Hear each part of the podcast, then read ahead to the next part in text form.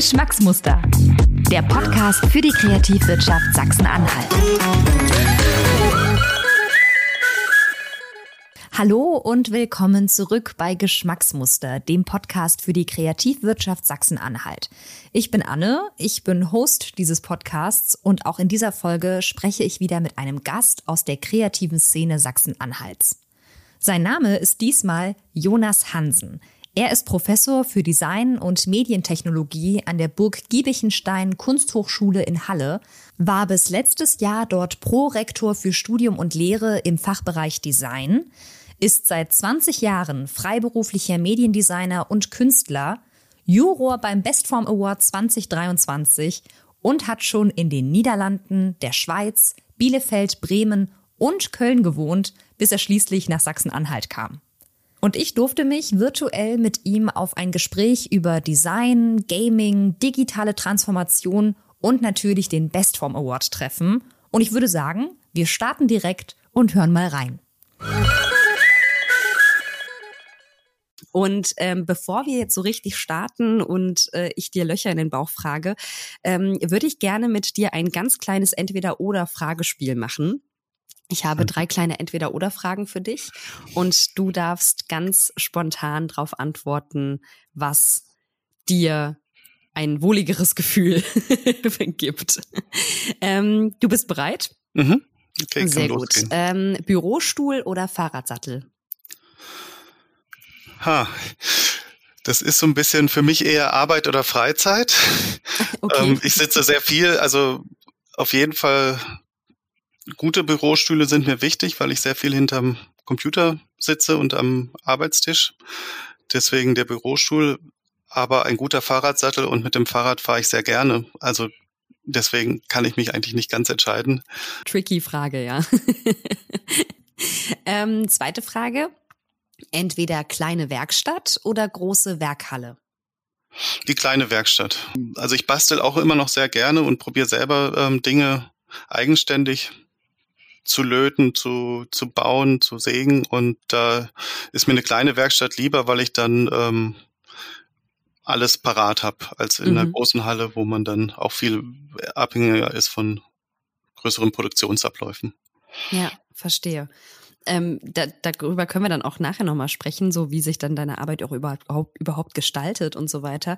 Ähm, aber meine dritte äh, Frage wäre noch entweder Mixed Reality oder Metaverse. Auf jeden Fall Mixed Reality, würde ich sagen. Ähm, wenn wir unter Mixed Reality die, das Verschmelzen von digitalen Elementen mit unserer realen Umgebung ähm, sehen, ist das, glaube ich, eher das, was mich interessiert, als das reine Abtauchen in einer komplett gespiegelten, simulierten ähm, virtuellen Welt. Mhm. Ähm, das Metaverse haben wir ja immer wieder in Phasen auch schon gehabt und ich habe auch einige Zeit auch damals schon in Second Life, das war so oh ja. eine Art Metaverse, ähm, so 2006, 2007 rum verbracht und man merkt auch da die Schwierigkeiten und die ähm, Herausforderungen, die, die sowas bringt und da ist mir die reale Welt doch immer ein Stück lieber. Da sind wir aber auch schon mitten im Thema. Also danke auch für die schöne Überleitung, weil ähm, du bist sitzt natürlich absolut an der Quelle als Professor für Design und Medientechnologie und natürlich auch als Medienkünstler, ähm, wenn es dann darum geht, auch so über Innovationen und auch technische Neuerungen und Trends und so weiter ähm, sich äh, abzudaten, sag ich mal. Und wir haben jetzt gerade schon über Metaverse gesprochen. Das ist ein krasses Buzzword, habe ich gerade mhm. irgendwie im Gefühl, dass das ganz viel ähm, thematisiert wird. Jetzt nicht nur auf LinkedIn oder so, sondern eben auch auf Social Media, in den Medien und so weiter. Was sind denn sonst noch so Trends und Entwicklungen, die es irgendwie aktuell im Bereich Medien und Design gibt, beziehungsweise welche erachtest du irgendwie so als als besonders wichtig oder oder wie nimmst du das gerade auch wahr als jemand, der halt sich auch äh, auf professioneller Ebene mit diesen Themen beschäftigt? Hm. Das ist unglaublich komplex, weil mhm. wir, wir haben natürlich die, die Medienwelt, die entwickelt sich rasant und wird natürlich sehr, sehr stark getrieben durch ähm, alles, was in Silicon Valley passiert und gedacht wird eigentlich. Und ich habe aber das Gefühl, auch gerade jetzt durch Corona, wo wir so eine starke die, ähm, Entwicklung in der Digitalisierung mitbekommen haben, ähm, dass es total relevant ist, neben diesen großen Buzzwords wie Metaverse, da ist KI natürlich auch ein sehr großes Ding. Mhm. Äh, das ganze Krypto, ähm, Blockchain, die ganzen Entwicklungen da ist es, glaube ich, auch wichtig zu schauen, was Lösungen sind, die vielleicht nicht uns immer mehr abhängig machen von großen Plattformen. Mhm. Und das ist jetzt zwar nicht so eine ganz klare, ähm, einfache Lösung und was ganz klar groß durch die Industrie nach vorne geschrien wird, aber ich glaube, es ist da sehr wichtig ähm, zu schauen, nicht wie sieht das Tool oder die Anwendung aus und wie, wie verhält es sich für mich als Nutzer, sondern wie, wie sieht die ganze Infrastruktur dahinter aus. Und das ist ganz oft, dass wir das ähm, nicht immer direkt sehen. Mhm. Und da, daher finde ich es wichtig, da auch ähm, zu gucken, was sind denn vielleicht kleine alternative Lösungen und ähm, dezentrale Lösungen. Und ich glaube, die sind nicht so einfach direkt im, im Großen zu sehen, aber ich glaube, da, da sind ganz spannende oder können auch ganz viel spannende Entwicklungen sein. Aus Datenschutzsicht sieht Jonas die Abhängigkeit von bestimmten Plattformen teilweise kritisch, weil die Daten, die wir als Nutzerinnen dort unweigerlich hinterlassen, natürlich gespeichert werden und wir nicht so genau wissen, was mit ihnen passiert. Grundsätzlich ist Jonas auch eher Fan von kleineren digitalen Anwendungen und Tools, um Menschen zu begegnen. Es muss also nicht immer gleich das Metaverse sein. Aber warum eigentlich? Für, für mich ist einfach so die, die Idee, dass des Metaverses ist sozusagen eine gesamte Welt und das ist mir einfach zu groß, zu komplex mhm. und ich äh, äh, befasse mich gerne mit kleinen Welten. Also ich finde trotzdem finde ich VR auch total spannend und mhm. ich schaue mir auch gerne kleine VR-Anwendungen an. Ich brauche sie halt selber nicht vernetzt.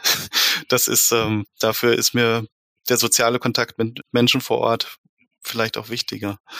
Und Vielleicht ist es auch eine Generationssache, aber das ist ähm, die Kritikpunkte, die kann ich da halt auch einfach nicht ganz ähm, wegfegen. Oder ich sehe dann nicht die Lösungen, die, die mich da überzeugen. Ja. Aber, aber das ist ganz spannend, weil, weil du gerade von Generationsfrage gesprochen hast. Wie ist es denn bei deinen Studis? Weil, ja, unterhaltet euch da bestimmt auch drüber, oder? Die sind tatsächlich ähnlich kritisch. Mhm. Also es gibt immer bestimmte Bereiche, die, die auch ähm, exploriert werden und dann auch ähm, ausprobiert werden. Interessanterweise, wir drehen uns jetzt natürlich jetzt immer wieder zum Metaverse hin, aber es ist ja auch so, dass das Metaverse, was aktuell von ehemalig Facebook von Meta entwickelt wird, ähm, selbst die Mitarbeiter selber, die daran entwickeln, müssen überredet werden, sich da drin aufzuhalten. Oh, okay. Also es selbst hat nicht die, ähm, die Attraktivität aktuell anscheinend, dass man sich da lange aufhalten will. Interessanterweise gibt es Alternativwelten, die viel hakeliger sind, wo sich schon sehr, sehr viele Menschen drin aufhalten. Das ist ein spannender Punkt, der mir persönlich gar nicht so bewusst war. Und natürlich müssen solche Entwicklungen auch erstmal wachsen, an Popularität gewinnen und leicht zugänglich gemacht werden, damit sie auch in der breiten Masse Anwendung finden. Und gleichzeitig ist das Metaverse ja nur ein Baustein in dieser komplexen, sich ständig weiterentwickelnden Digitalwelt, die übrigens auch Jonas Berufsleben beeinflusst, denn in den letzten 20 Jahren hat sich für Designberufe und Medienkünstlerinnen einiges verändert, oder? Dinge sind komplexer geworden, aber sie sind auch einfacher geworden. Und das ist, das ist interessant, weil es, die Entwicklungstools sind unglaublich komplex geworden, was sie können, aber sie sind auch durch ähm, Öffnung von Lizenzen, von Veränderung in der Entwicklung halt nutzerfreundlicher geworden und ähm, es gibt größere Communities, von denen man auch lernen kann.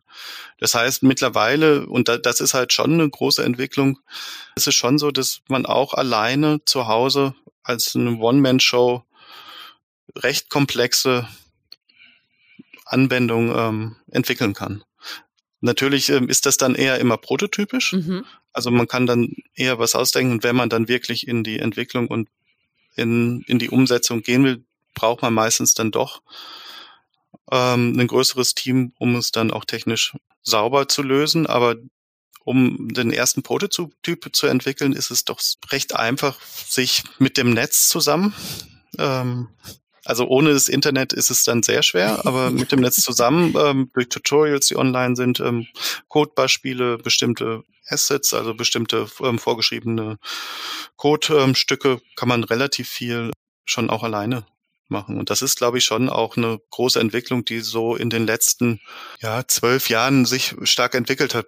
Damit hat sich jetzt gerade, wenn wir jetzt auf den Game-Bereich ähm, auch schauen, die ganze Indie-Szene ist explodiert. Also so viele Spiele, wie es mittlerweile jeden Tag neu veröffentlicht werden, ist nur möglich, da, dass sich die Tools halt auch deutlich vereinfacht haben. Absolut, absolut. Ich meine, mittlerweile spielen ja irgendwie 60 Prozent aller Menschen in Deutschland äh, regelmäßig Video- und Computerspiele. Also ich finde es find's also total krass, wie das irgendwie zu so einem Thema von allen Generationen irgendwie geworden ist. Ne? Und sei mhm. es nur irgendwie das Handyspiel, sei es nur Candy Crush auf dem Handy oder so, ne?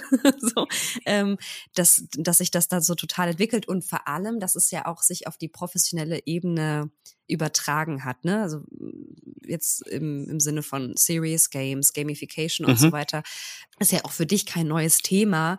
Wie mein, also du hast jetzt gerade schon über, über die über diesen Boom der Indie-Spiele ähm, gesprochen.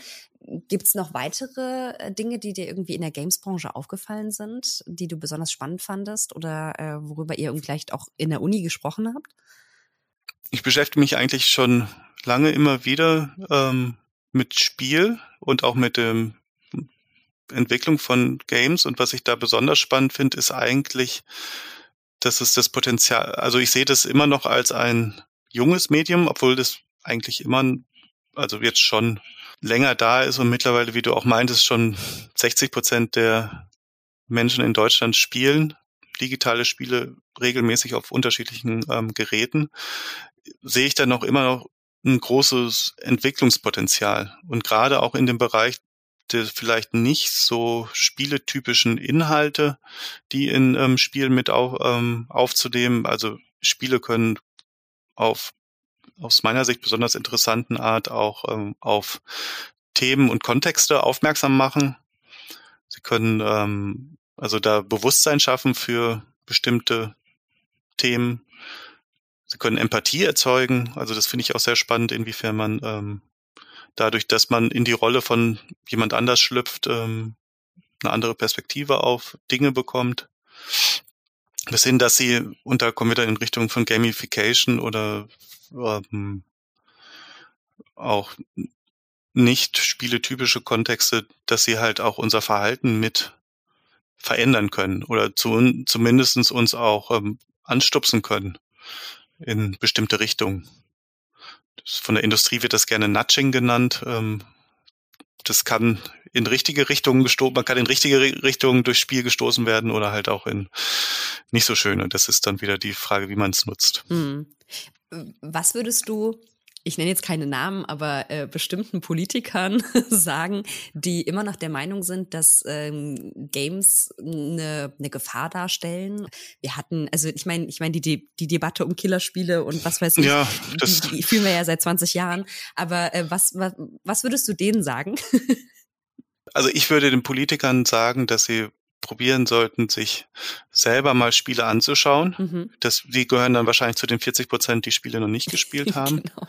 Und das ist absolut ein differenzierterer Blick ähm, auf das Medium braucht. Und, und wenn sie das nicht selber spielen, dann ähm, sollen sie sich ähm, unterschiedliche Spiele von Leuten zeigen lassen und äh, anschauen lassen und um dann auch einfach die Diversität dieser Spiele ähm, zu sehen. Und das, das ist, ist also diese globale Debatte um ein Medium ist eigentlich ähnlich, wenn man sagt, ähm, Film oder Fernsehen ist gut oder schlecht. Mhm. Und es gibt natürlich total gute, innovative Filme, Dinge, Inhalte im Fernsehen es sind immer noch teilweise innovativ. Das, das geht mehr Richtung Netz, wo da mehr passiert mhm. auf, auf YouTube. Aber es gibt natürlich auch total viel schlechte Inhalte.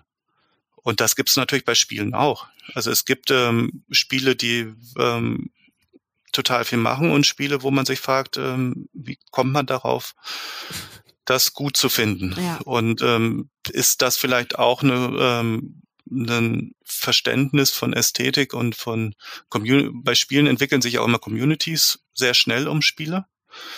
Und ist das vielleicht auch ein Weltbild, was vielleicht auch eher toxisch ist und ähm, das Ab Abbildung von von Geschlechtern ist spielt da eine große Rolle von Machtfantasien und von also natürlich sind das auch ähm, kann das auch problematisch sein, aber ist deswegen das äh, Medium komplett zu verurteilen ist schwierig. Und es ist auch schwierig bei Spielen ist ein großer Unterschied zwischen dem was die Interaktion ist, also was man spielt und was man sieht. Hm.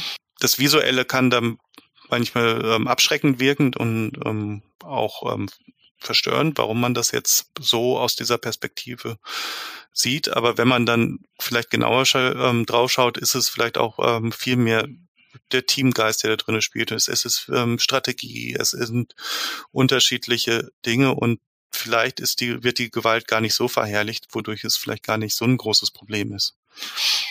Und das ähm, wird dann natürlich auch äh, bei sowas wie ähm, USK auch bewertet und sowas.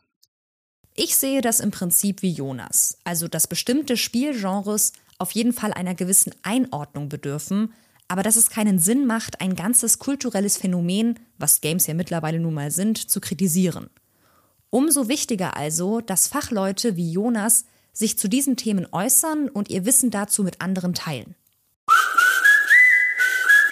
Bevor wir gleich weitermachen, ein kurzer Hinweis von mir. Deine kreative Idee wird gesucht für die sechste Ausgabe des Bestform Mehrwert Award für kreative Ideen. Mit Bestform fördern wir Kreative, VisionärInnen, VordenkerInnen und wirtschaftliche Partnerschaften aus Sachsen-Anhalt. Deine Bewerbung für den Wettbewerb kannst du bis zum 3. März 2023 einreichen. Alle Infos findest du unter bestform-sachsen-anhalt.de. Bestform ist der Mehrwert Award für kreative Ideen aus Sachsen-Anhalt.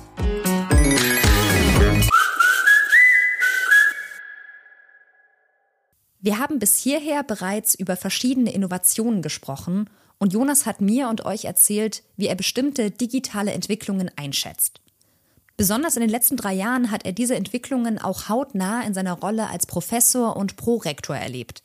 Das war natürlich teilweise geschuldet durch die Corona-Pandemie und das Hochschulleben stand ja plötzlich so ein bisschen still bzw. fand ausschließlich online statt. Jonas und seine KollegInnen mussten damals nach Lösungen suchen, damit die Lehre irgendwie weiterlaufen kann und das war eine ganz schöne Herausforderung, hat er mir erzählt.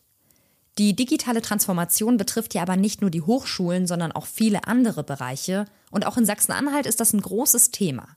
Jonas, welche Schritte wären dann aus deiner Sicht wichtig für einen erfolgreichen digitalen Wandel im Land?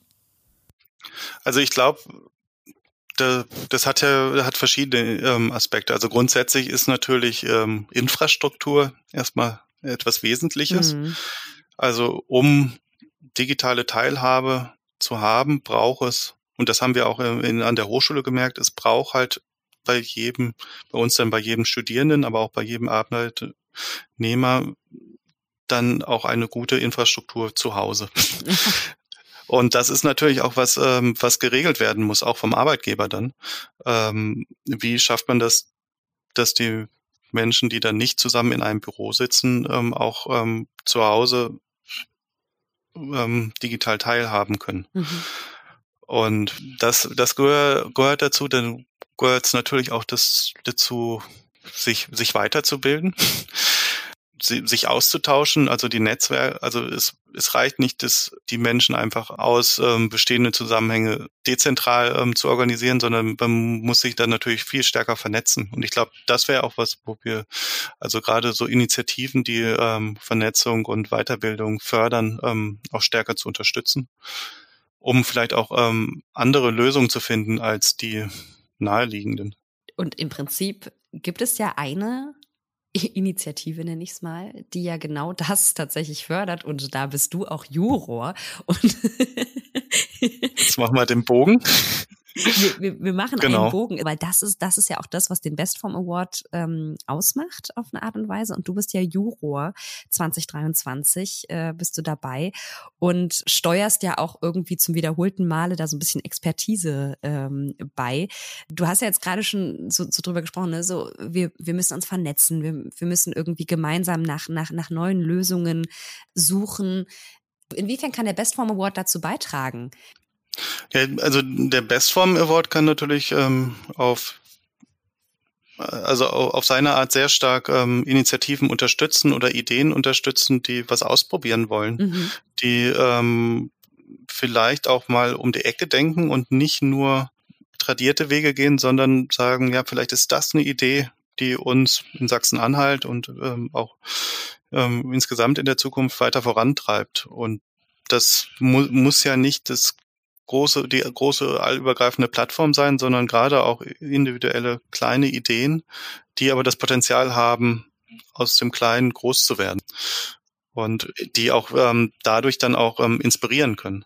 Das klingt ja auf jeden Fall, also dass natürlich Sachsen-Anhalt auch von diesen kreativen Köpfen irgendwie profitiert, ne? Oder dass, dass, dass die so wichtig sind für das Land, das, das ist ja klar. Aber warum meinst du, dass es wichtig ist, dass sich eben Kreative beziehungsweise auch Kreativunternehmen beim Bestform Award bewerben beziehungsweise sich beteiligen? Also was, was ist, was ist vielleicht auch was, was dann am Ende bei den kreativen Köpfen bei rausspringt, sag ich mal? ein Award und so wie der Bestform Award, der, der bringt natürlich auch Aufmerksamkeit. Mhm. Also ich, und ich glaube, und auch die Möglichkeit, ähm, dadurch dann äh, zu zeigen, ähm, dass die Idee, die man hat, zumindestens als zukunftsträchtig ähm, erachtet wird. Und ich glaube, das ist schon gar nicht so wenig. das stimmt auf jeden Fall. Und wenn du jetzt mal ähm, nochmal sozusagen die Jurorbrille aufsetzt, ähm, wenn du dir die BewerberInnen anschaust, was, was sind so deine, ähm, ich nenne es jetzt mal Prämissen, dass du sagst, die sind in Bestform und mhm. die, die machen das richtig gut, was sie machen. Ich glaube, wenn, wenn man es ganz groß sagen würde, sind, sind die Ideen ja, die bestimmen immer irgendwie oder geben uns eine Vision, wie wir leben wollen. Mhm. So im ganz Großen. Also was, was ist wirklich eine Idee, wie man vielleicht ähm, einen Teil in unserem Leben anders macht. Mit durch ein Produkt, eine Anwendung und sowas. Und da, da eine spannende, interessante Lösung zu haben, da eine Idee zu haben, wo man sagt, ah, das, das ist tragfähig oder das, das sollte man doch einfach mal probieren. Und das, das wollen wir sozusagen mit dem Award unterstützen. Ich glaube, das ist ähm, dann in Bestform. Sehr gut. Und ähm, wenn wir jetzt äh, noch ein bisschen in die Zukunft gucken, ich meine, äh, ich weiß gar nicht, zum wievielten Mal bist du jetzt mit dabei? Das ist jetzt das dritte Mal. Das dritte Mal schon, genau. Das heißt, du hast ja jetzt schon sozusagen drei ähm, Jahre Bestform irgendwie mit begleitet. Ähm, ähm, und dieses Jahr gibt's ja, feiert ja Bestform seinen zehnten Geburtstag. Wie sieht's denn aus so für die Zukunft? Was, was wünschst du dir denn noch für die zukünftigen Bestform Awards? Gibt es noch irgendwie Themen, wo du sagst, Mensch, die sind noch gar nicht so bedient worden oder die würde ich mir noch wünschen? Oder, ähm, oder was wünschst du dir allgemein für den Bestform Award? Hau mal raus. also ich, ich würde mich natürlich freuen, wenn er dann ähm, zehn Jahre ähm, hat er jetzt hinter sich und dass er natürlich in den nächsten zehn Jahren auch noch wächst und an Aufmerksamkeit bekommt und ähm, weitermacht. Ich glaube und denke, dass ich mir vorstellen könnte, dass es auch noch mehr digitale Anwendungen und ähm, vielleicht sogar auch Spiele ähm, mit dabei sein könnten. Es würde, würde mich aus meinen aus von aus meiner Sicht natürlich auch freuen. Also das könnte ich mir vorstellen. Und ähm, ich glaube aber parallel, wir, wir leben in einer herausfordernden Welt und wir haben viele Krisen und Herausforderungen ähm, vor uns. Das betrifft Nachhaltigkeit, Umgang mit, mit der Digitalisierung, aber auch mit den Produkten und wie, wie wir halt in der Zukunft leben wollen. Und da erhoffe ich mir eigentlich auch ähm, neue Impulse. Und ich glaube, dass da ist ähm, sowas halt auch sehr spannend. Also Thema Nachhaltigkeit und Thema Digitalisierung. Also ich glaube, das sind so zwei große Punkte, die ähm, spannend sind, wie, wie da junge kreative Köpfe kleine Antworten haben. Ich sage nicht, dass man das große Ganze beantworten muss, aber ähm, kleine Impulse, die vielleicht in die richtige Richtung gehen dann. Und wenn auch ihr kleine Impulse setzen wollt, wenn ihr ein innovatives Projekt umgesetzt habt und findet, dass die Jury euch kennenlernen sollte, dann bewerbt euch noch bis zum 3. März 2023 unter bestform-sachsen-anhalt.de Und beachtet gerne auch die neue Sonderkategorie des Awards. Die trägt nämlich den Namen Mittendrin Städte in Bestform und die soll zeigen, wie wir unsere Innenstädte weiter beleben und mit kreativen Lösungen aufwerten können. Alles, was ihr hierzu und zum Bestform Award allgemein wissen müsst, findet ihr natürlich wie immer über die Links in unseren Show Notes. Und so viel kann ich sagen, die Jury freut sich sehr auf eure Ideen. Und an dieser Stelle nochmal ein ganz großes Dankeschön an meinen heutigen Gast, Professor Jonas Hansen, für seine Zeit und das coole, abwechslungsreiche Gespräch. Es waren viele Themen heute, ich weiß, aber das macht unsere kreative und digitale Welt ja nun mal aus, oder? Ich freue mich auf jeden Fall auf die nächste Folge Geschmacksmuster und natürlich auf euch, wenn ihr wieder mit dabei sein wollt. Und bis dahin sage ich, macht es gut und bleibt kreativ.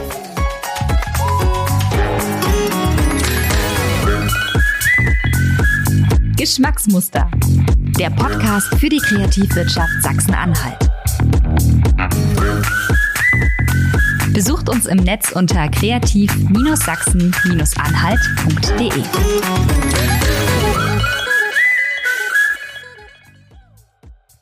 Dieser Podcast und der Bestform Award werden präsentiert vom Land Sachsen-Anhalt und der Investitions- und Marketinggesellschaft Sachsen-Anhalt MBH.